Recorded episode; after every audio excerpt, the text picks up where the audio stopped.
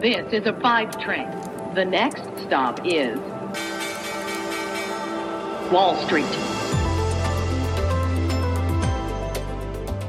Hallo zu euch nach Deutschland, die ihr fast schon im Wochenende seid. Herzlich willkommen zu Wall Street Daily, dem unabhängigen Podcast für Investoren.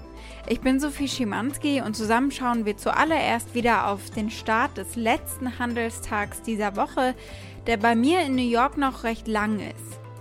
Die Barometer steigen nach einem enttäuschenden Arbeitsmarktbericht, auf den wir gleich noch schauen.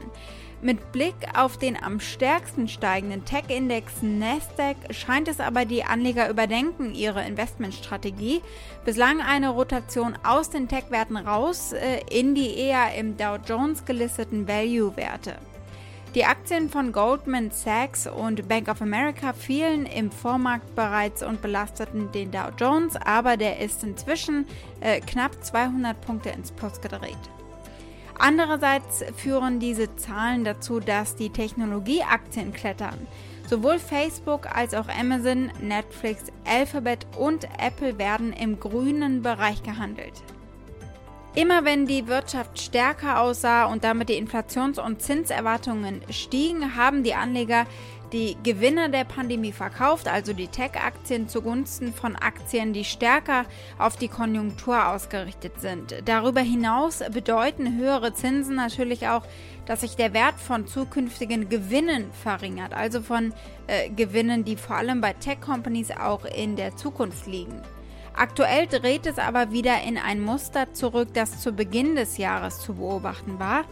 Der Bericht senkte jetzt die Erwartungen für die baldige Konjunkturerholung und hatte die Anleger dazu veranlasst, Aktien zu verkaufen, die von dem Comeback am stärksten eben profitieren würden.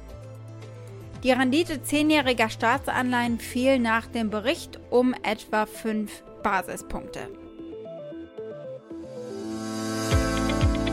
Ja, wir hatten bisher eine ordentlich volatile Handelswoche. Mal sehen, wo wir uns heute einpendeln möchten. Ja, diese erste Maiwoche, sie war durch Schwankungen geprägt. Und das bringt uns zur Frage, ob wir hier auch weiter nach oben laufen könnten. Gucken wir ein bisschen noch auf die Märkte und sehen, Adidas ist rausgekommen, hat die Prognose erhöht, Siemens hat Zahlen gebracht und die Prognose erhöht. Arbeitsmarkt, das Stichwort für den heutigen Freitag, denn der große US-Arbeitsmarktbericht steht auf der Agenda. Und Dann würde ich sagen, freuen wir uns doch mal auf den letzten Handelstag der Woche.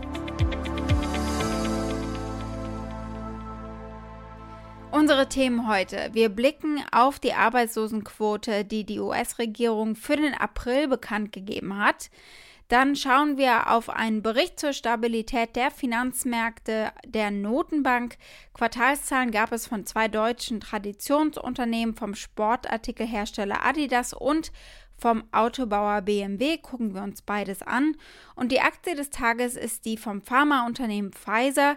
Die sind ja stark abgefallen nach der Meldung, dass sie eventuell gezwungen werden, äh, ihr Impfstoffrezept rauszugeben. Und heute legen sie und äh, BioNTech der FDA einen neuen Antrag vor. Und es scheint so, als würde das das Ruder rumreißen, so kurz vor dem Wochenende. Auch für BioNTech. Wir schauen mal. Elon Musk ist umgestiegen medientechnisch und so gibt's heute eine Folge von Elon on TV. Soweit die wichtigsten Themen der heutigen Ausgabe. Als Pioneer hört ihr die kompletten Folgen auf unserer Website thepioneer.de. Wenn ihr noch kein Pioneer seid, könnt ihr euch auf unserer Seite anmelden. Damit unterstützt ihr unabhängigen Journalismus, haltet unsere Angebote werbefrei und ihr habt Zugriff auf alle Pioneer-Inhalte.